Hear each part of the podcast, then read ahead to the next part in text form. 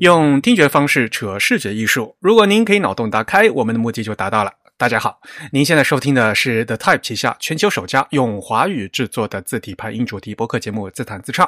我们的字是文字的字，关于文字的畅谈，而不是弹唱。我们开播七年以来，呃，固定隔周二定期播出，那从来没有跳过一次票。我是你们的主播汶川西畔东营居 Eric，我是主播黄浦江边清真鱼钱真鱼。虽然在荔枝 FM、网易云音乐、还有小宇宙、Spotify 这些平台上面都能收听到我们的节目，但是还是强烈的推荐大家使用泛用型的播客客户端来收听我们的自弹自唱。毕竟我们是一档独立的播客，而不依赖于任何一家平台。那我们的播客呢比较长，而且支持章节的跳转功能啊，并配有章节的插图。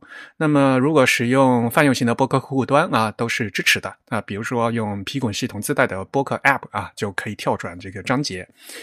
我们主站的地址呢是 the type 点 com，欢迎大家与我们交流与反馈，推荐使用邮件的形式。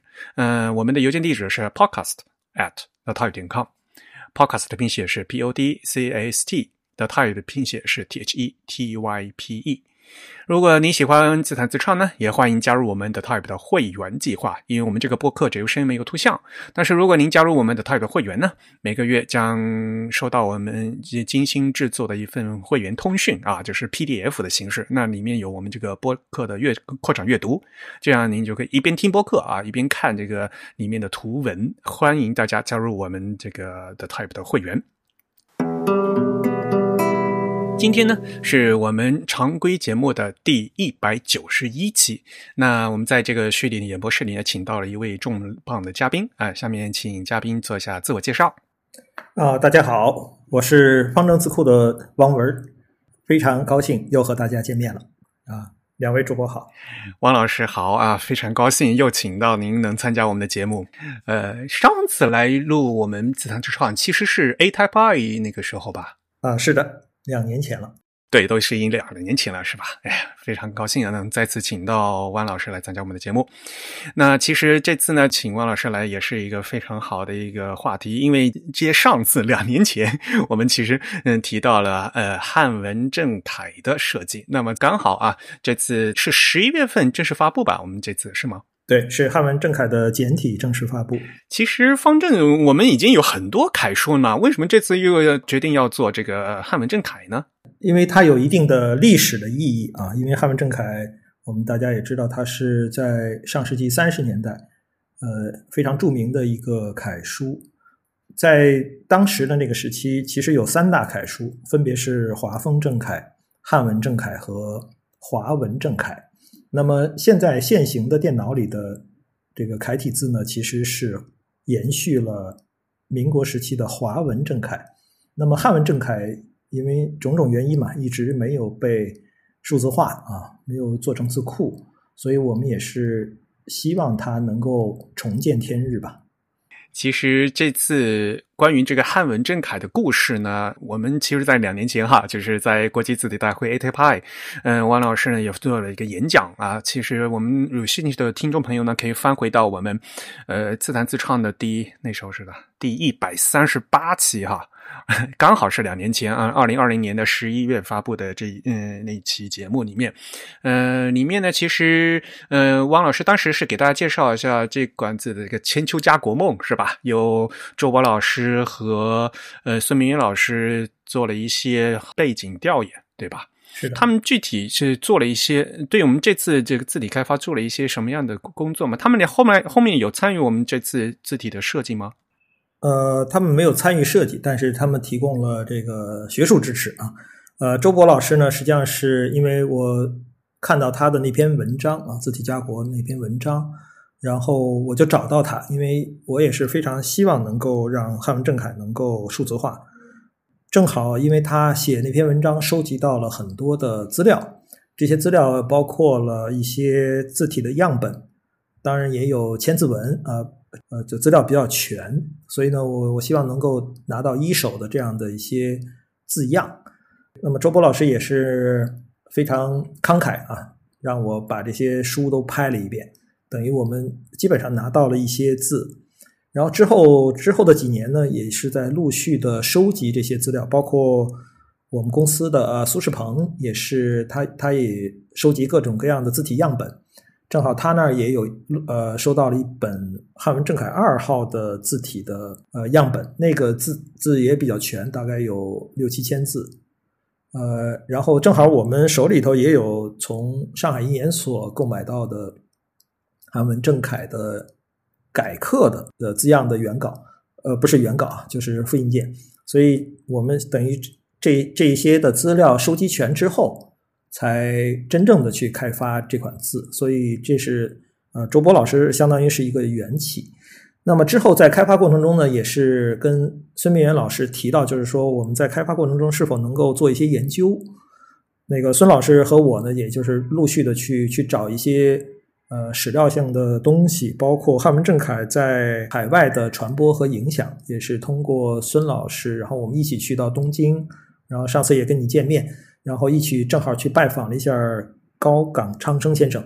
啊，在那个他的那个工作室里头，其实也发现了一些字体样本，而这些样本正好都是汉文正楷的，包括汉文正楷对于日本正楷字的影响所衍生出的这个，比如摩托亚的或者是伊瓦塔的这个正楷的活字，他那里都有。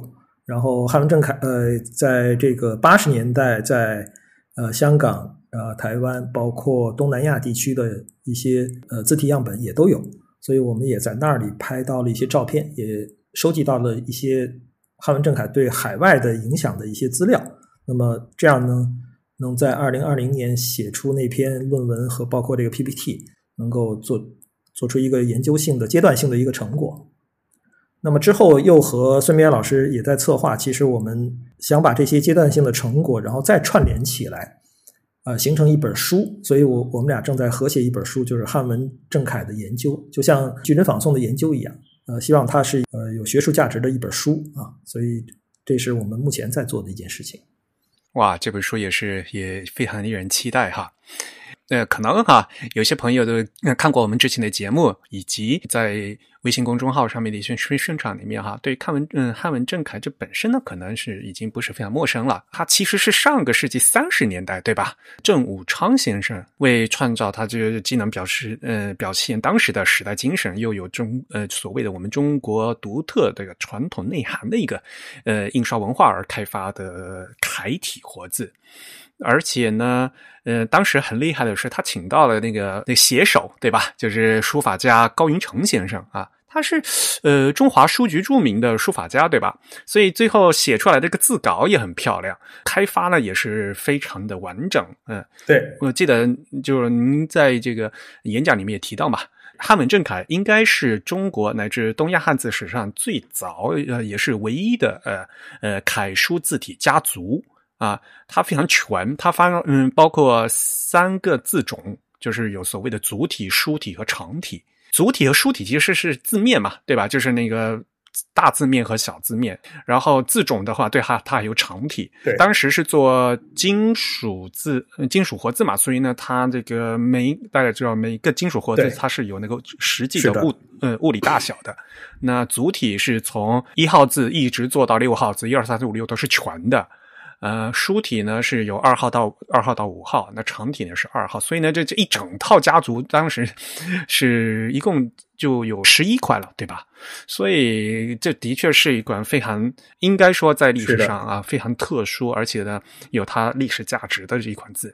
对，那么这次我们方正做复刻嘛，那大家最最关心的首先一个问题就是，嗯，这个您主导的这次复刻的原则是什么？因为大家在以前嗯有各种各样的复刻的讨论嘛，对吧？我们复刻是取其神还是取其形，对吧？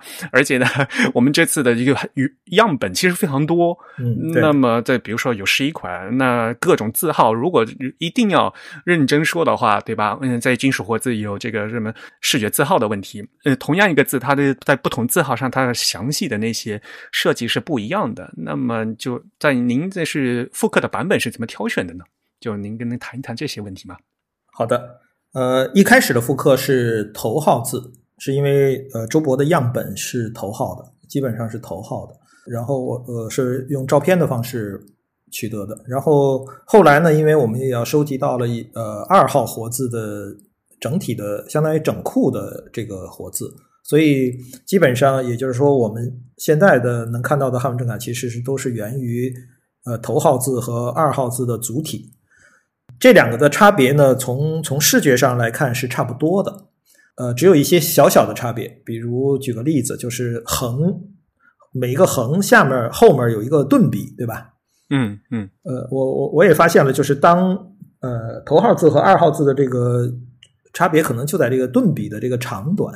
呃，字字号小的时候，它因为那个因为工匠在刻的时候，这个这个技术的这个。呃，限制，所以它的顿笔会稍微长一点，因为它那个面积小嘛，面积小，所以它那个能能能控制的地方可能会有差别。那么头号的这个顿笔的顿笔会稍微短一点，可能具体的差别就在这儿。呃，整体的构造架构啊，笔画特征其实是差不多的。呃，所以我们这次复刻都是采用了头号字和二号字，主要的是这样的。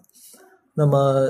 刚才所说的主体和书体呢，是刚才你也说了，就是字面的这个差别。其实现在还没有呃复刻书体，是因为其实主体出来，那么我们缩小字面，其实它的书体其实也是能够成立的。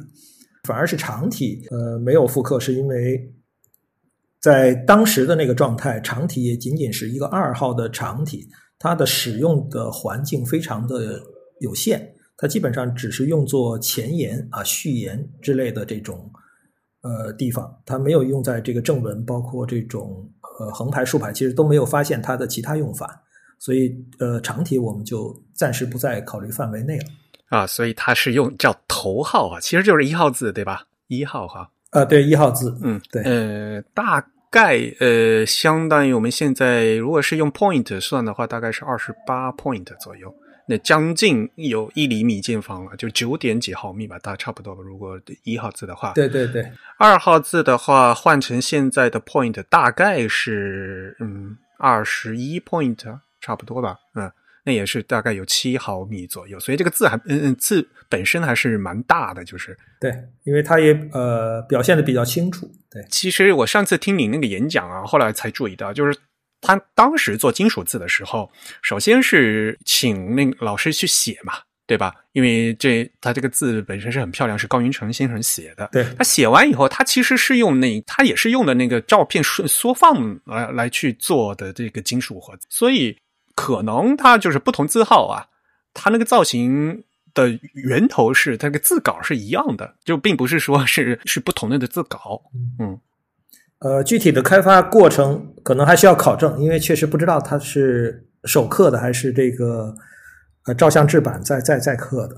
这这一点好像是个研究的空白，他没有记录的特别的清楚。肯定是写了一个手稿嘛？那手稿是多大的字号？首先是不知道的，对吧？呃，据那个陈其瑞老师说，解放后好像印研所的领导去过高云成他们的家属的家里。然后也动员家属把那个字体的原稿等于捐献出来了。好像现在那个陈老师说是在上海印研所，所以呢，我们有空如果能能能去到上海的那印研所的那个展览室，其实可以，也许能够看到那个字体原稿的尺寸。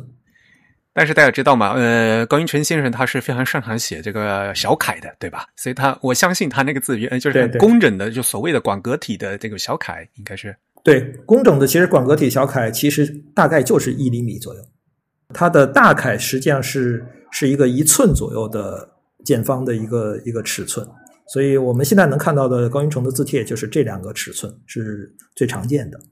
对，所以呢，就是嗯，高云成先生他原来的那个稿子，呃，我们猜大概就是可能就是一厘米见方左右，然后呢，呃，经过缩放以后，然后进行机器的，嗯呃呃，不无论是机器还是人工，都是后来在在刻成的。所以的样子，嗯，所以可能就是它的原稿是一个稿，但是在刻的时候呢，会有不同的，嗯，不同的字号可能会有不同的处理。毕竟那因为在是有在它要刻实体的时候，可能总是会有不同的处理方式嘛，对吧？你在小字和大字的话，它就笔画的细节肯定是不一样的。嗯，所以您这次的话，就主要还是从最从嗯从大字能保持它，嗯，能保留它这个笔画的细节部分，所以我们是选的是头号和二号，是吧？是的，那好，呃，嗯，接下来就是我们广大用户非常关心的问题，就是嗯，咱们这次这个汉文正楷有什么特征？就是刚才您也提到了吧，对吧？其实我们现在呢有很多个楷体，那么我们这次的汉文正楷，它和其他楷有什么区别？最好呢就是您能告诉我们，就比如说什么关键字啊、笔画，就是让我们一眼就能看出来这个是汉文正楷。哎，这个就很好了。对，要不然说实话，呃，作为一般人的话，这看起来就这不都都一样吗？就感觉啊，确实可以告告诉大家一些它的基本特征啊，因为它的源流就是清朝的馆阁体。那么高云成正好也是，呃，清朝晚清时期的秀才，所以他在写字的时候是沿袭了清朝这种馆阁体的风格。基本上，这个高云成的风格呢，基本上是一个赵体的风格。大家记住啊，是赵体小楷的风格。那么，比如我们现在看华文，呃，字这个汉楷体的时候，其实我们能够看出它的，比如就看它的竖啊，竖画。竖画它会有一个从粗到细再粗的一个一个特征，其实它沿袭了一些欧体的风格，因为欧体有这种呃所谓的内页的这样的一个笔法，那么赵体呢反而是粗细的，就是竖笔画啊，粗细的变化反而不大，它相当于是比较直的啊，比较大呃比较直的，它没有中间的一个一个收的一个。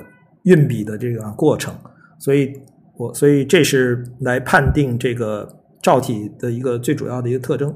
呃，另外就是它的笔法上会呃会有一些呃温婉的这种转折，可以看到之字和包括这个文章的文字的那一个捺画，这是一个比较比较重要的一个特点，就是说一所谓一波三折嘛，就是它会有一个。起笔，然后有一个小小小的起笔的一个小头一个弯曲，然后它在运笔的过程中向上啊有一个弯曲，然后再往下按，然后再最后的是一个捺笔呃出锋，所以可以看到这个文字它的这个捺画它有一个一波三折的这样一个主要特征，所以可以如果我们分辨华文正楷和汉文正楷的话，那么就看文章的文字就可以了。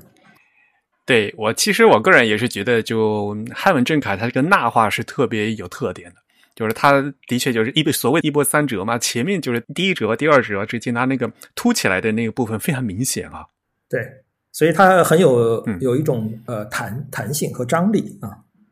呃，所以我们这次在复刻的时候也是肯定吧，对，要把这些特点就全部都保留出来，对吧？那我们大家还是非常好奇的，就为什么这次开花了六年的时间，就肯定中间遇到了很多呃难点需要解决的是吗？呃，首先，其实资料收集可能用了两年的时间，大概从一六年开始到一八年，这个资料才基本上收集齐。然后陆陆续续在开始动手描啊描，一开始是一个描字的工作。那描字其实不呃不是一个人描的，可能我们也动员了很多人，包括好多的实习生，其实都参与了这个这个汉文正楷描字的工作。那么描字也是陆陆续续的做的，并不因为这个这个汉文正楷并不是非常紧迫的一个项目啊，所以就是慢慢做。那么所以陆陆续续到了。两千啊，二零二零年对，才才基本上苗子的工作差不多了，也就是那时候也是发表了那篇那那个文章嘛。那么我原本计划呢，就是一年能够把这个简体能够做完，从二零二零年到二零二一年能够做完的。结果，但是因为手上确实项目项目比较多啊，所以也是断断续续的在在进行中，所以直到今年才。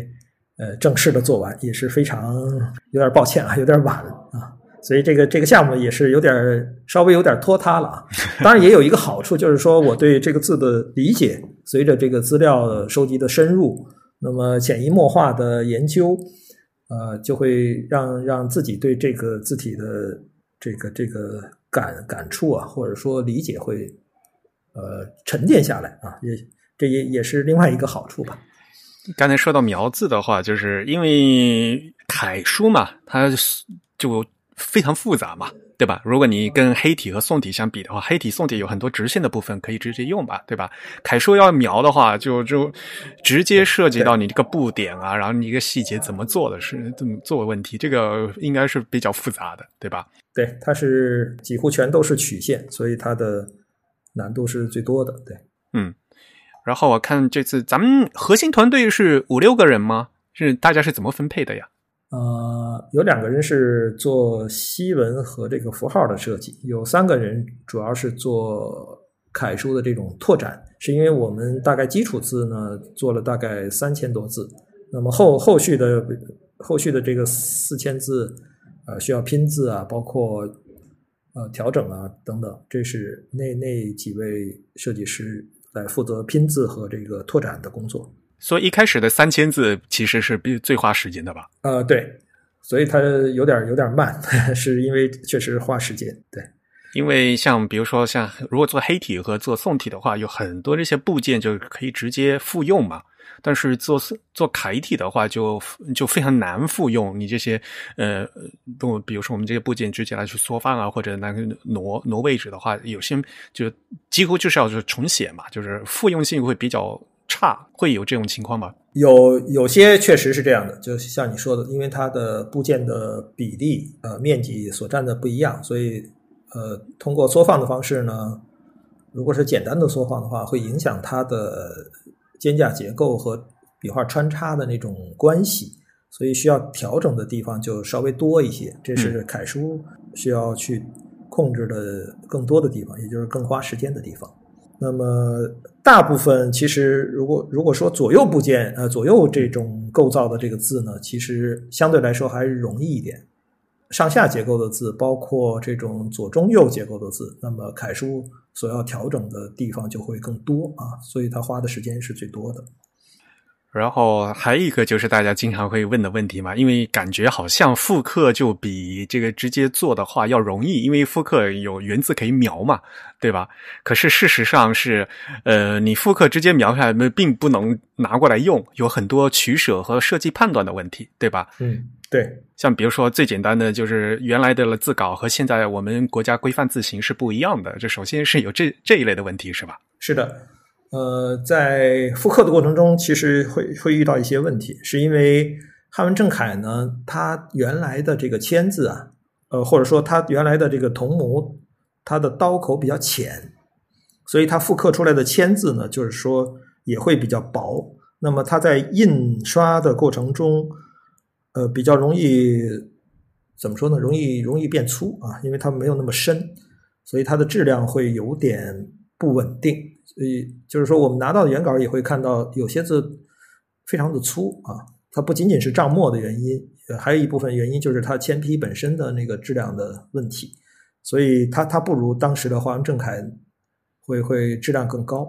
所以我们也是克服这些困难，也要调整它的粗细，包括笔画到底应该在什么位置是最恰当的。所以调整的呃呃部分会比较多。呃，你刚才说的是另外一个问题，就是笔形的问题啊。确实，它原来是一个繁体的啊，相当于我们 Big 五的这样的一个笔形。那么要把它变成一个简体的笔形，然后同时也要创造一些简体的这种呃笔画的构造，包括这个这个结构啊，呃，所以呃花费的精力会更多一些。嗯。先说刚才第一个问题，就是那个粗细的问题。因为这次发布的时候，大家也可以也呃也可以看到，原来字体样章的确就是它的字本身原稿就是粗细就非常不一样，尤其是这种呃笔画简单的字就显得非常粗嘛。嗯，对，像这就涉及到你在呃复刻的时候，你是完全保留它原来的样子，还是需要说再进行重新加工？因为我们现代电脑字体的话，肯定是要对一套字内部要有一个整体的那个管理，对吧？那最嗯笔画的粗度是要多少之类的，就是这个。但是这个呢是把握是非常难的。如果你给它修的太太多了的话，就感觉就没有原来那个味道了，会吗？呃，会有这种现象，尤其是之前没有出现的字，那我们可能也是要参考，呃，音研所的版本，包括我我自己把它，呃，变成我我想要的样子，所以是需要有不断的这种试啊，不断的试一下，看看哪个哪个效果最好。那么包括你刚才说的粗细也是需要需要有调整。呃，当然并不是能够一蹴而就啊，所以我们也是希望这款字呃上市之后能够希望大家能多提意见，然后我们能够让这款字的质量会更加的提高，不断呃也通过后面的不断的呃出版本啊，当然因为现在是简体，那么未来可能会出繁体，那么在出繁体的时候，其实可以也可以把这个简体的。一些反馈的意见呢，能够进一步的修改，这也是我们希望能得到一些社会反馈，能够让它更更好啊，不断的去迭代的这样的一个一个出发点。嗯，呃，因为我自己看到的，我个人的感觉哈，就首先就是呃，它汉文正楷原来的那个签字稿就原版，它的那个粗细的笔画是非常不一样的。然后呢？刚才您也提到那个应研所的字稿嘛？应研所的字稿是他们重新画的，对吧？他们因为那个，我看他们的字稿是按照应研所的规定，应该就是那种四十毫米见方的大字吧？应该就是所谓的，可能他们在画那个字又重新重新调整过了。对，他的字稿会比较大，而且字形特征呢，可能跟我们现在看到的复刻的汉文正楷还是有一些差别。那因为是等于。呃，相当于再设计一遍了，嗯，所以这次的复刻并没有选择一研所那个版本，嗯，是因为希望它能够更更忠实于原原貌一些，嗯，但是也也是要参参考一下，因为手头上也有这个资料嘛，所以也是参考一下这个一研所的这个版本，有的时候。因为我个人感觉，就是我个人感觉，一研所那整个整套字稿就是太细了，就是整个整个灰度完全不一样。呃，对，所以有可能我们在开发，呃，我只是说有一种可能啊，也许在开发一个另外一个汉版本的汉文正楷，也许用一研所这个版本，可以试一下。对的，对的，像这种就所谓的历史比较长的这种字体啊，它嗯，其实历史越长，它的版本越多。啊，然后呢，其实它能发挥的余地其实也是蛮多的。像一个很好的借鉴，就是像日本的那个秀英体嘛。秀英它其实从签字到后面，它也有数码版本，然后呃也有中间的照牌版本，所以其实每个版本都不一样的。对，然后后来也是转成数码版的时候，大家也会商量，就是你要按照什么版本去靠？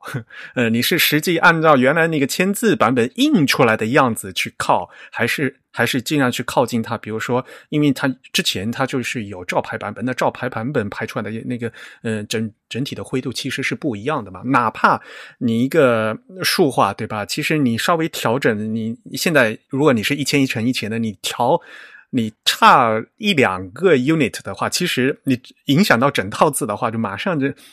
感觉会不一样的，就是其实好像看起来差别很细微，但是真正排版的版面如果大了以后，这个效果还是非常明显的。对我个人感觉，就是如果我们是用头号和二号的话，这我们可以先把那个粗的先做出来啊，因为我个人感觉好像一直有很很长一段时间，我们的字啊一直都偏细嘛，包括我们连我们正文的呃宋体字都偏细。就是感觉还是要比较扎实一点的，有有稍微粗一点的这个呃楷体的话，其实是挺好的。对，当然了，如果呃我们这是随便说说的，大家如果理想化的话，就我们可以做一个粗的版本，再可以做细的版本，给它加，甚至给它家族化，都这这是后事了，对吧？是的，对，我们也考虑了家族化的这个事情。呃，另外，其实呃，我我在复刻的时候，其实也也看那个高云成。手写的那些字字稿啊，就是字帖，其实它的小字，包括它的呃中楷啊，我们说一寸这个单位正好是一个中楷。那么其实，在看他的字稿的时候，其实也也有另外一种体会啊，是因为我会发现个别的笔画，它是选择了用外扩的写法，也就是说，他用了颜真卿的这种。结构的特征啊，尤其是中楷会会比较明显。也就是说，它肯定是练过颜体，所以我们看到的虽然它是赵体的这个这个样貌，但是其实能够发现一些颜体的一些踪迹。呃，所以这也就显示了他写字的时候的一些特征。他他的笔画是有点横细竖粗的，嗯嗯嗯，有一些颜体的这样的风貌，嗯，在里面。呃，这是因因为他本本人的这个写字特征，呃呃造成的这样的一个特征。对，所以我们在在设计的时候，尤其是我们现在发现，呃，我们出来的汉文正楷可能要比现行的这个楷体，就是现行的这个电脑的楷体要稍微粗一点点，就尤其是竖笔画。嗯，呃，当然那个中楷其实还可以再再粗一点，也就是说我们有有这种家族化的一些这些空间啊，可以让它能够满足一些粗中细这样不同的汉文正楷的未来的这个样貌。然后就是一套里面内部的这个粗细的这个把握，我觉得可能还是有一些改善的空间的。嗯，可能因为呃，在这个原来的字稿上面哈，他们有些字嗯细和粗，尤其是那些独体字啊，嗯，粗细的可能要稍微的在，比如说最粗的笔画，可能统一一下会更再做更多一下统一，可能会更好一些。嗯。还有一些部件拼字的时候，可能会有一些具体的处理情况。因为我现在看起来好像有一些就明显是拼，嗯，后面后期的拼字嘛，拼字的部分的，嗯，比如说三点水，就三点水显得比较粗，然后，嗯，剩下部分比较细，就可能这些统一的这些工作的话，还要再做细一点。我个人觉得，嗯嗯，我们争取在下一个版本能够有所改善吧。也谢谢你的建议。然后，其实原原版的话，有一些字的话，它可能是歪的，是吧？我看您就是在那个公众号里面写的，对，是的，嗯，啊，嗯，有些具体具体做一些哪些调整，您可以给给大家介绍一下，因为可能，呃，老的那些签字结构并不是适合于现代的字，这些这些具体的东西，可能很多朋友并不知道，嗯。对，比如朋友的“朋”字，其实古人写字的时候会把朋友的这个“朋”字啊，因为“朋”字来来源于两个月，现在是月，对，而那个月呢，其实是肉啊，对，所以他他在写字的时候，呃，尤其是呃高云崇他在写这个“朋”字的时候，他就是写的歪的，因为那个是两片肉嘛，实际上是歪，呃，是是。是有点那那种造型的，所以就是古人在写写棚字的时候，都是都是习惯于歪着写的，他并没有认为那那是两个月亮的月啊，所以那个所以这个字肯定是有点歪。那么包括某呃某些字啊，比如比如今今天的金字，他会把这个下面部分一个点儿一个横折，他会写的靠左一点，所以用我们现代人的眼光会感觉到重心偏左了。那么，所以需要需要让它再往右调一点。所以个别的字其实需要需要从现在排版的一些眼光去看啊，无论是横排的重心还是竖排的重心，可能都需要有所调整。像那个今天的“金”字就是一个非一个非常典型的字形嘛，对吧？因为现在我们最后一笔已经已经似似乎变成了那种横折，对吧？但是以前并不是那么写的，对吧？像很多隶书的时候，干脆就就把后面写成那个像。因为那个 T 字形的一个造型，所以它是偏中间的嘛。对，原稿是有点偏左，所以这次在复刻的时候，就是特意给它改的靠中间一点。对，原稿的那个写法就是就非常典型的这个，呃，就是所谓的旧旧字形的这种结构嘛。嗯，刚才稍微提到一下，就是那个字形，我因为我们现在中国大陆的嗯规范就是通用规范汉字表嘛。对吧？所以一些字形要要全部都要改掉，是吧？啊，对，尽量的让它更规范。就上次我还注意到，咱们方正把那个人民教育出版社的那个规范，嗯，所谓的标准楷书也都也作为这个产品发布了，是吧？呃，人教社的那个版本的楷体，其实在不断的更新中。它可能比如前两年更新过两次，对个别的字。会有有所改变，比如庭院的庭啊，跟那个城宫廷的庭字啊，它啊，对啊，这个这个重点问题，从原来的那个土，嗯，呃，变成了像像现在的士啊，它进行了一些正正形的工作。那么这个东西也是在不断更新中的啊，呃，跟语委啊，跟教委的这种对于规范汉字的这种呃要求有关系，所以。人教社的这个楷体也是在不断的更新中。就规范字形里面这个“挺”字的那个部件，就是老大难问题了。然后呢，好几本字典也一直都是都不统一啊。那么无论怎么样，因为如果嗯，就是如果不统一的话，就是其实呃，人教社的那个字是一个非常典型的一个作用吧。因为小朋友就是直直接教科书学写字就必须得用的嘛，对吧？如果你这个字不定下来的话，就作为教科书的话，就现场，比如说我们语文教学，没有办法，你你得赶快定下来。你不定下来的话，那到会儿语文老师待会儿说你这判那个这是土还是是，他会会判错字的，就会有这样的问题。所以，呃，人教社的那个楷书，因为它是出于教科，嗯，它是直接和语文教材挂钩的嘛，所以呢，它可能它的重点在于规范性上面。但是我们这个汉文正楷，它背景，嗯，就是和那个教科书题就是还是不一样的地，呃，这个定位是不一样的嘛。我就不知道，就是您在就是说在这个是尽量说跟还是嗯让它符合规范性吗？还是说就有一些东西的话是可以有一些调整的余地之类的？这次其实复刻的原则还是尽量去贴近原作啊。所以就刚才也回答，呃，也是你刚才。呃，问的那个取形还是取取神啊？其实尽量做到形神兼备啊，当然形是更重要的。嗯，呃，另外，比如有一些地方，比如它在封口的地方，其实没有做到完全的封口，那是因为保持还是尽量保持原作的一些特征，比如日字啊，或者是跟呃跟这个日字相关的呃一些部件，其实有部分开口的这样的现象。那么，因为我我们认为这版还是尽量的复刻版，就是说它有这种开口呢，有一种通气的感觉，所以这是跟原作比较接近的地方。那么至于你说的呃规范性的问题，那么可能如果这个这个字体真的要用作教科书的时候，其实需要把它再做一个进一步的规范的调整。就是比如像这种封口的部位，那一定要让它接上，这样可能会更更加的规范。所以这个也也许会出不同的版本。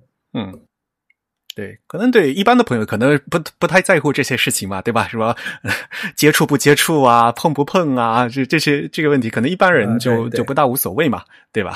但是教材的话，可就每个字每个笔画，其实大家都审过的，是吧？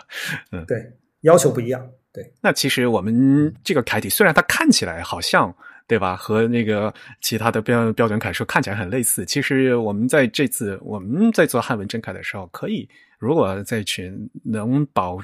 比如说哈，在整个设计意图上是要保能体现原作的话，其实我们觉得可以有一些发挥的余地吧。因为有些东西，说实话，就是你太遵守规范的话，就是没有发挥的余地了，对吧？那些点啊，必须粘在一起啊，必须干嘛干嘛的。像比如说那个“心”，嗯，“心”字那个卧钩上面的中间那个点，我觉得这次就做的很好啊，就是有呼应点嘛，对吧？对，它有这种连带的关系，对，有呼应的这个。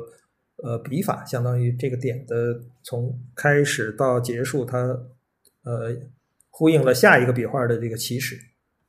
像比如说那个在乎的“乎”的中间那个弯钩啊，我觉得就是相就处理的非常好了。它那个起笔的很尖，而而且呢，它的那个钩也变也很长，就是非常体现了就原来的那个书法的感觉。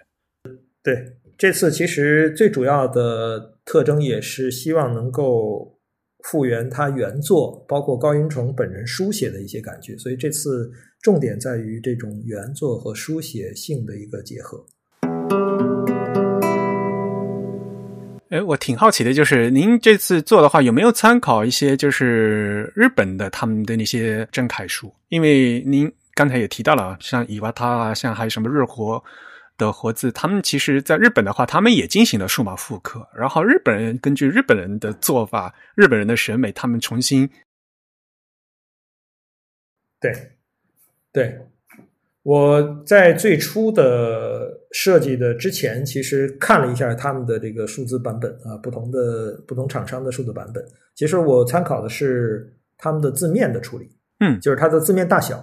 基本上，呃，介于八十八到九十之间这样的一个不同的字面处理。那比如以摩托亚的会稍微小一点。日活其实跟那个 Epson 有，还有还还有一个叫 Epson 楷体的，Epson 楷体基本上跟日活的一模一样，所以他们的那个字面会稍大一点。所以在在这个处理的时候，其实我也也参考了一下他们的对于这个整体的这个楷书字面的这个这个控制。嗯，对。因为说实话，就是楷书的字面是最难处理的嘛，对吧？您当时 最早的这个签字版本，它干脆就出了两款不同的字面嘛，对吧？它有书体和这嗯和组体。呃，因为楷书它有很多这个书写的手写的，所以呢，它很多那些撇捺都张的比较大。那如果张的比较大，又又要放到这个方块格子里面，那必然它本身身体就会显得小。但是，一旦字面显得小的话，这个排版字体的话，就明显看起来就是太稀，这个字句会，嗯，这个版面会非常不一样啊。这个字面的设置直接影响到这个版面排版的表情，所以咱们这次的这个字面大，嗯，是处理的是比较类似于，呃，像盐田伊娃他的那那种感觉是吗？呃，对，差不多就是百分之八十八到八十九左右吧，这样的一个字面。然后，其实我们也看到盐田的那个签字，我看到过实物啊，在那个高广昌生那个工作室里边，我就发现了一个有趣的现象，就是那个“之”字签字的活字上那个“捺”，其实是出于那个自身本本身的，就是它出了一点尖儿啊，它是突出去了。对对对对，其实可能也是。在在在签字那个时代，能能做到这一点也也非常好，也非常不容易啊。就是它有一部分是出去的，就有点像斜体的签签字的那种处理了。因为斜体的时候，它两边其实都是出去的。是的，就是如果在西文签字的话，这个就是所谓的 kern 嘛。再再再再再说再说在 kerning kerning 到底什么叫 kerning kerning？现在翻译成字偶间距调整嘛，就是凸出来那个尖角叫 kern。在细纹金属签字的话，这个是一个嗯技巧啊，嗯嗯嗯，呃，但是就很难嘛，明显就很难注嘛，因为它会它会突出那个字身，然后而且很容易磕碰，嗯，对，所以那个之字我发现它是出去一点的，这样的话就有助于它能突出突破那个所谓的嗯正方形自身嘛，对吧？嗯，对，然后它的书写性会得到更好的这种延展，因为这个最后一个捺如果很长的话，只有两种做法嘛。一种做法就是你给它突破这个正方形自身，另外做法你就干脆把它整体缩小，是吧？整体缩小的话，你就会又又会影响到整个字面的设置的问题，呃，所以呢，这个也是嗯最纠结的地方。但是我们处理数字的时候，其实这次其实所有的字都在字字自身里面啊，所以没没并没有出出边儿。嗯嗯嗯，所以它的字面率保持在。八十八到八十九左右，嗯，因为有的字确实构造不一样，所以它的会会有个别的大小的那个布局的处理，但是整体的这个字面大概是这个这个数据。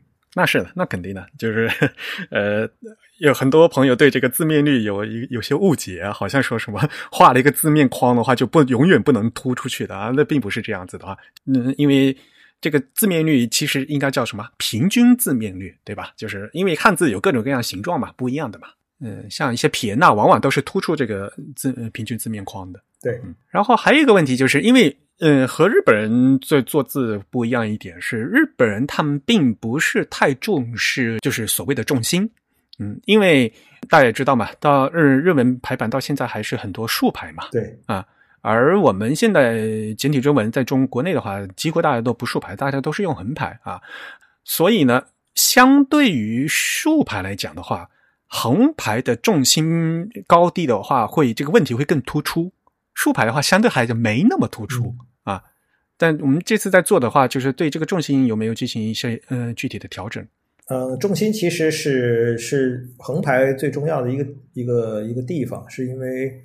在尤其是在中国啊，横排多于竖排。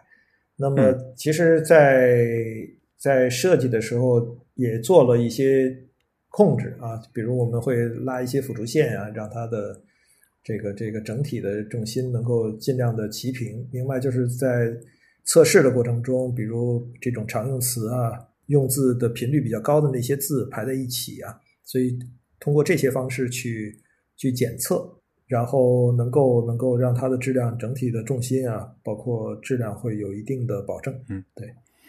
我们这次汉文正楷本身它的重心的设置是偏，嗯，因为传统汉传统说法都是相对高一些的嘛，但是我们这次相对没那么高，是吧？呃，对，因为它本人呃，它本身的那个书写的那个或者说原稿的那个样貌，呃，基本上就定定型在那个位置，所以它并不是非常高的一款楷体。那么本身，所以它它看起来也是比较平稳。对，其实就是广格体它是最适合作为这种就是现代的这个字形的哈。嗯，对，嗯。那好，那我们这次十一月发布的这款产品其实就是第一版，对吧？刚才您也稍微提到了，呃，那应该就是字符集的话是做了二三幺二是吧？呃，对。然后我们在因为方正有一个自己的标准，就是说在二三幺二这个六七六三的基础上又增增加了一些生僻字啊，增加了三百多个，所以这次的简体标准是七千一百五十五字。对，我稍微测试了一下，有些就是嗯，肯定是突破呃二三幺二的那个安康鱼是可以打出来的，包括对有一些生僻字其实是增加在里面的，这样是便于大家能够能够。突破二三幺二的这个这个限制啊，能够打打出一些生僻字，对对对对，嗯嗯，所以就挺好的。嗯，当然了，我还是建议就是最好嗯，先把那个通用规范汉字表那个八千多字最好先能对提前一百零五，对，我们会对会陆续补充。对对对，嗯，因为你一下子要做那个什么两万多，那个太难了，对吧？你做 G G B K 也要做一万多嘛，那至少先把那个。呃，八千多个这个通用规范字表做出来，我觉得是比较实用的，因为你至少那个赵孟俯的俯字的那个简体你得打得出来吧。我们还是希望就是至少嗯能把这个通用规范字表现性给它完整的支持一下。对，我们现在也在做繁体，所所以你刚才提到赵孟俯这俯字，我前两天刚做了，刚做了一下。然后那个 等于这次做繁体的时候，其实也可以推出这个八千一百零五的这个通用汉字表的这个这个这个标准。对，好吧，那因为这个并不是呃一天就能做出来的吧，对吧？呃，我们现在做了七千多，我们可以继续嗯一步一步的在走啊啊。那我们这次发布的是那个 TTF 的格式是吧？就没有那个发 OTF 格式的是吗？呃，对，OTF 也可以再再发，就是我们也需要再再测试一下，好吧？嗯，因为我也知道，嗯，方正咱们是是用内部自己的那个绘图软件嘛，是吧？但是也是用那个贝塞尔曲线的，是吧？呃，对，所以实际上设计师画的是贝塞尔曲线，但是用 TTF 其实是转了一遍了，对吧？OTF 我们肯定是会发这个格式的。哎，好，因为可能一些高精度印刷的话，他们可能会更偏好用这个 OTF 的版本。嗯，对对，嗯。然后还有一个就是非常有意思，就是我们这次这个西文啊，我们咱们这重新做过一遍，而且呢，感觉非常不一样。呃，非常像，就是类似于怎么说呢？呃，像 Optima 那样的，就是呃，介于。呃，衬线和无衬线之间非常有这个人文手写风格的这样的一个字体，当时是怎么考虑的呢？呃，这款字的西文其实也是我原原来参加呃方正奖的这个西文的一个一个作品，也是获当时获了三等三等奖的一个作品，就是它是参考了这个罗马的图拉真那个的的比例啊，就是说它的那个宽窄比例，但是手写的，然后它又比较古典。呃，介于古典和现代之间，所以选择了这种半衬线啊，半衬线的这样的一个风格。那么也是，其实也是跟这个楷体呢也比较贴合。我我个人认为，就是它它的那个造型是跟楷体接近的啊，所以所以就是设计了这样的一个一个风格的一个字体。对，就是和以往的这些所有的呃其他的楷书所封装的那些细纹都不一样嘛。对吧？因为大家普通的就是可能就是楷体里面配一个细纹，那可能就是普通的衬线体啊，或者无衬线体啊啊。但是咱们这次这个细纹特别，嗯，这个造型是另外设计的，嗯。然后像比如说竖画，还有这些呃，所有的个角都是打圆过的，对吧？我我看了一下。对对，嗯，所以它也跟那个楷体的那种圆的小圆头的那种。风格也比较接近，然后我刚才我稍微试了一下，嗯，排版确定啊，我们这次呃全部都是有 kernel 信息的啊，非常好，就终于可以排除正常的西文了，就是，对，这次加了一些 kernel 信息，对，但是本身还是要通过它那个字宽本身的那个，就是我我个人设计的原则就是，对，能能不加尽量不加，对是啊，那是，如果需要加就再加上。对，这肯定的，先要定字框，那那定那个底线的宽度嘛。就其实因为实际上用的西文是比例宽度的嘛，嗯嗯，宽度能调完了以后，实在不行了再再加 kerning，对吧？嗯，这这这肯定是的。但是好像我们这次基里尔字母还是全所谓的全角的是吧？对，它还是符合，因为中国的那种呃符号的规范嘛。唉，汉语拼音改的嘛。对，我我知道你想说什么啊？是，对呀，汉语拼音是这样。呃，希腊和西里尔其实现在还是全宽的。呃，就那个排出来没法用啊，这个真的是，嗯，因为其实要把希腊做全，其实还需要增加一些字符，嗯，然后包括有带带声带带声调的那种啊，各种声调，对吧？对对，那那是才能满足一一套正常的希腊语的排版，但是确实也要花更多的功夫啊。但是我我们也是精力有限，如果能满足这个国内出版的这种标准，其实也也就可以了。所以就是按这个国标的那个码位去填的嘛，这这是肯定的。当然了，因为我们毕竟要有这个合规性嘛，对吧？国标至少是是要做的。那在符合这个合标合规性之前，对对吧？那那国标的到底是 全宽的还是 比例宽的这个事情就比较麻烦嘛，对吧？嗯，因为对于希腊和这个基尔来讲的话，因为事事实上它已经对到那个 UNICO 上面去了。那 UNICO 的话，其实就是实际上大家都是做比例宽度的嘛。嗯就是嗯，就是我个人的建议啊。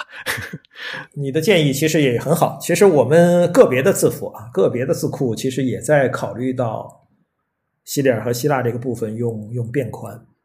我们其实现在也在做这这项工作。就比如主流的这个排版字体兰亭黑啊，包括黝黑啊，其实正准备把这个西里尔、希腊做成变宽的，同时也扩展它的字符集，就是西文的字符集，至少要做到二幺八字符的。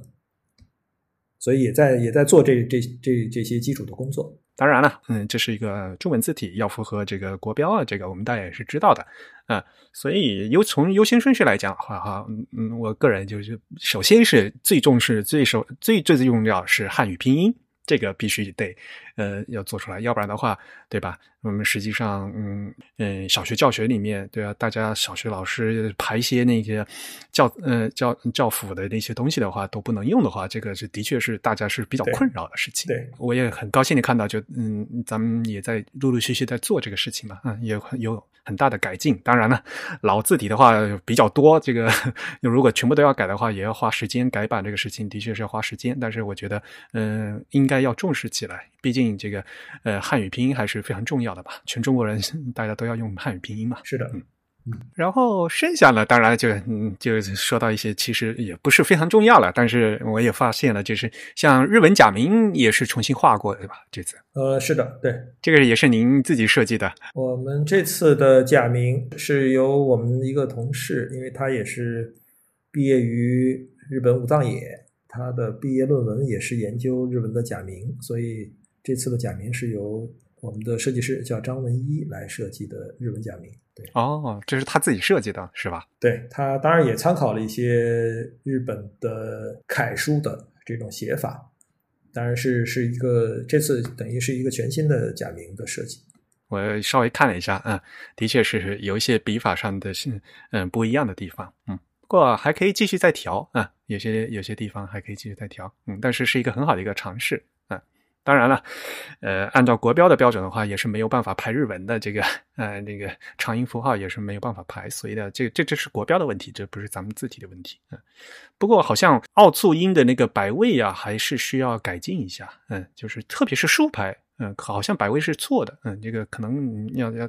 那最好再再仔细再看一下。好的，嗯，其实我们这次在做汉字的时候，重点的话，其实还是在看这些优先于这个横排的这个重心的调整，对吧？但是竖排其实也排起来也看起来也是挺好的嘛。呃，对，从现在看的那个样章，呃，效果也还可以，是因为当然本本身是因为呃这个汉文正楷复刻的这个它的本身的基因的问题啊。当然我们在做的时候也也是做字的本身，其实也是。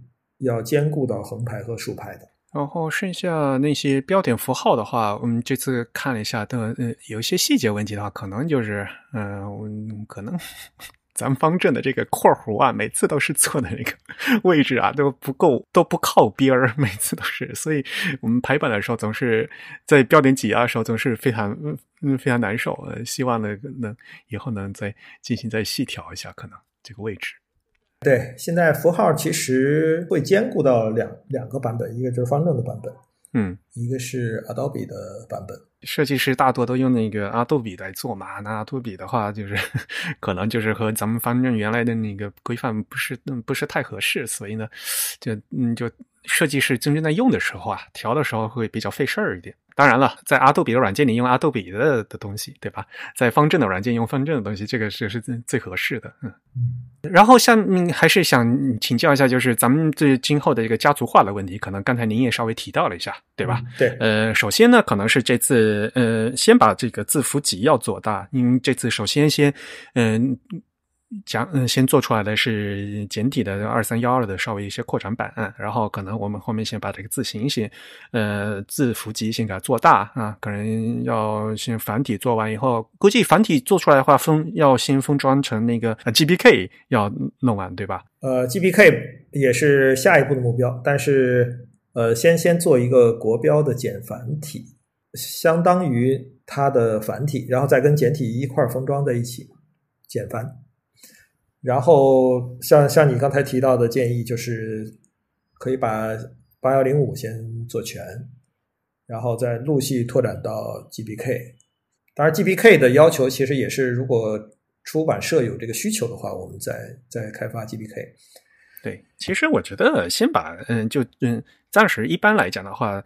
那些先把那个八千多的嗯通用规范字表做到，其实已经足够了，对吧？毕竟通用规范字表当时在做字表的时候，也就已经做过那个统计，对吧？百分之九十九点九九九九九的的场景是可以覆盖的。嗯，剩下的那些从设计上的这些家族化的话，可能还要花一段时间看一下，嗯，之后是怎么走，是吧？在规划上的话，对，首选的可能是粗体。或者，因为我们也在描这个高云城这个大楷的这个字样啊，所以它的粗体是一个已经在开发序列中的。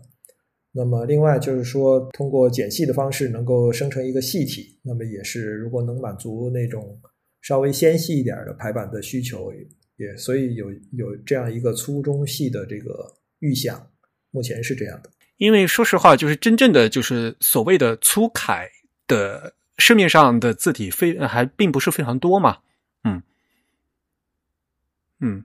虽然我们就是要求，呃，设计师还是蛮希望有这个好的这个粗卡可以用，但是能用的也非常少。对，但是这个粗体呢，其实可能没有想象中那么粗，因为我我们认为它还是一个，嗯，对，medium medium 的这样的一个一个粗度，这样的呃适用的范围其实已经呃是可能会更多。那么粗体呢，如果太粗的话，其实呃会会失掉它原来这个这个汉文正楷的风貌啊。因为它并不是用作标题的，它还是主要是用作正文。嗯，那么稍微加粗一点，会会能够排小标题。那么太粗，其实我们认为它就就有点像榜书了啊，它并不适合做正文排版，就不是一个体的感觉，好像哈。对对，因为我们可以其实能够看到有一张照片，就是汉文正楷印书局，能够看到的字有“楷印书局”几个字，那个其实是招牌用的那个榜书。呃，当然，我们设想它也可能还是也是高云城题题写的，但是它那个风格跟现在的这个汉文正楷完全是不是不是一个一个样子，所以可能是就相当于另外一个字体了。是的，其实如果要把这个，比如说高云城他自己那个大楷的字出出来勾的话，可能一些骨架一些处理都不一样了，对吧？骨架不一样的话，那可能整个字的感觉就都不一样了，感觉。因为日本的厂商，他们是是有做这一个正楷的，至少他们有做两种粗细嘛，可能您也看了吧，对吧？我觉得像他们那个，嗯，日本正楷那个粗的，可能做的稍微太粗了一点，做的太粗以后，就是正正如您刚才说的，就是就 和这个汉文正楷原来的感觉就不大一样了。对对。那您觉得就是这次汉文正楷做完以后，比较希望使用的场景是什么？排一些古诗词的话，肯定是最最漂亮的，对吧？还有比如说这排长篇正文。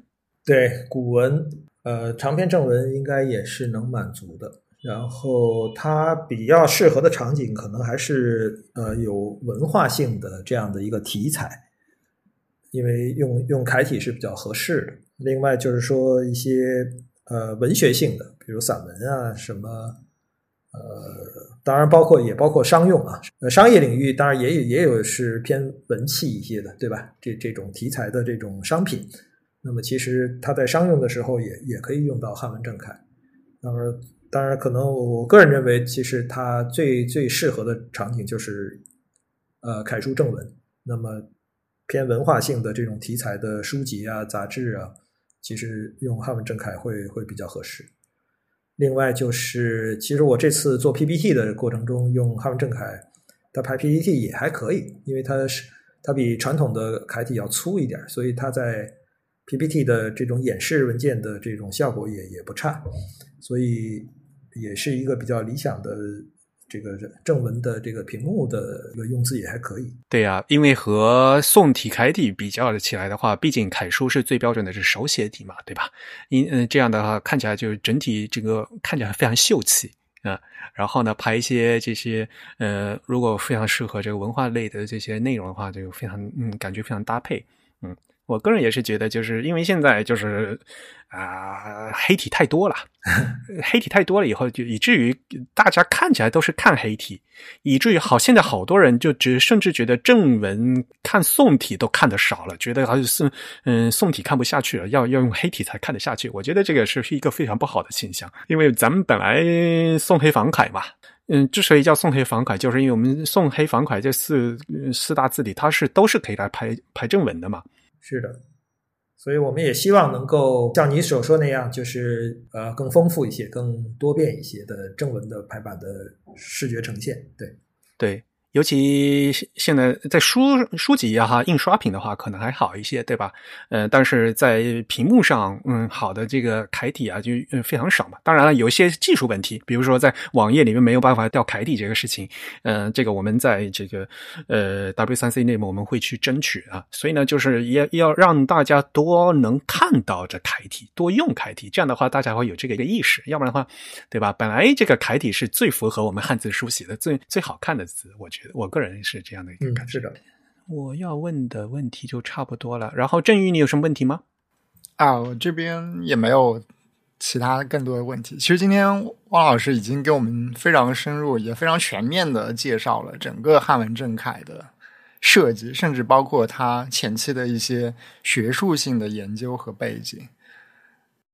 其实我们之前我们印象中，像这个字体设计，它更偏向于像是一种手工艺或者是一种匠艺性的工作。但这次其实我们看到，或者说我们其实也看到，最近越来越多的字体设计，它都会啊更多的去关注一些它的学术性的研究呀，以及是学术性的背景。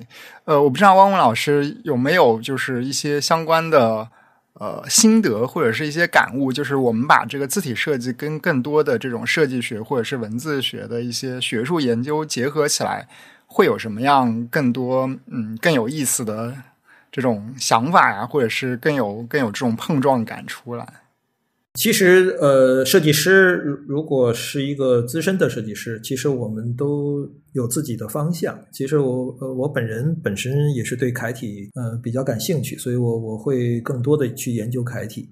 那么，确实如你所说，那么，呃，需要有一些研究的成分在里面。那么，包括这个介质，对吧？我们现在所处的这个屏幕时代，那么楷体能否在屏幕时代能够？发挥出它应有的作用，其实也是我们希望能够去尝试和研究的这种领域。呃，屏幕的楷体，然后包括屏幕的宋体，其实我们都一直在尝试。那么这次开发汉文正楷，其实因为它是一个呃富有历史感的一个项目，那么今年也正好是它呃正式发布九十周年啊。因为汉文正楷其实从三零年就开始。开发了，但是到呃，基本上到三二年才三三年才开发完，所以基本上我们今年也正好是它九十周年。那么看到的，我们正好有手上有一篇史料，就是汉文正楷二十周年记，是由汉文正楷印书局自己自己发布的一篇一篇回忆录。其实也正好看到了这有这样的内容，就是汉文正楷的同模。呃，制作其实是郑武昌委托张云记这个厂商来给他开发通模的，因为郑武昌他没有自己的没有自己那个开发通模的这种这种设备和这个人员，所以他是委托别的厂子给他开发这个通模。那么正好到了十二月份，呃，正好赶上第一次淞沪抗战。郑武昌他有这种对时局的这种敏感性，他专门从张云记把这个铜模和原稿抢出来了，而在正好在当天晚上就一二八，这个轰炸就就就开始了，所以正好他把这个一些制好的铜模和这个原稿都抢回到自己的这个住所，其实相当于这个汉文正凯这这些原始的资料能免于战火。所以这呃记载里头有这么一段非常惊险的这个一个一个故事，也是我们深感到当时汉文正凯创制的不易啊。那正好赶上战争，所以也是能够我们这次也有幸能够把这款字呃复刻出来，也希望郑武昌啊，如果泉下有知，能够为为自己这个字体能够获得一个新生，也能够感到高兴吧。也是我们作为后辈能够。把它发扬光大的一个非常好的一件事情，对。那么研究呢，其实是要不断的。那么无论是楷体还是宋体，还是包括仿宋，其实能够让其他的排版字体能够在这整个数字时代能能够有更更好的这种呃发展，包括有更好的为普罗大众能够服务，也是我们去研究的方向啊。其实现在已经有很多的。发现有很多的报社，包括出版社，它的 APP 反而是选用了宋体，而不是不是传统的黑体。可能这也是因为报社和出版社，呃，在用的宋体排版的他们的经验或者这种传统，会会让他们更更多的去选择宋体。我我们也发现这样的一个现象。其实整个衬线和无衬线在。在国外的这个出版领域，其实还是五五分的啊。其实大家选择无无衬线和选择衬线，其实还是在出版领域还是有这个传统的，就是大家基本上一半一半。那么在新媒体方面，可能黑体居多，但是在呃传统的出版领域，其实选择宋体、选择呃其他字体呃或者说衬线体，那么也是有有这样的这样的市场。所以我们也是呃也希望能够积极的去参与这样的研发的工作。因为毕竟年轻一代的话，大家都是看屏幕比较多嘛，自然而然看的黑体就比较多。然后呢，这个就是习惯问题，对吧？对。而在我们原来的纸报纸的话，一个版面肯定是宋黑仿楷都有的，对对吧？所以呢，我们就是要做更多的楷体啊、仿宋体，然后呢，增加这个曝光度，就让他们能看到。呃，首先就因为他们都不知道啊，就是啊，还可以用楷体，还可以用仿宋，这至少这是这是他们的一个选项。嗯，因为就有各种各样的原因嘛。黑体、宋体，说实话呢，就是相对来讲，呃，是走在前面了。那我们可以把这个宋体，呃，把楷体和仿宋的这个力度呢再加大一些。嗯嗯，我们可以不继续的来做这些事情。嗯，然后呢，这次的这个汉文正楷的这呃发布呢，我觉得也是一个非常好的一个时机啊，让让大家能看能用上嗯更多更好的楷体，嗯嗯，是的，那差不多就这样呗，诶，蒸鱼你收下尾，嗯，那我们今天的节目呢，就差不多到这里结束。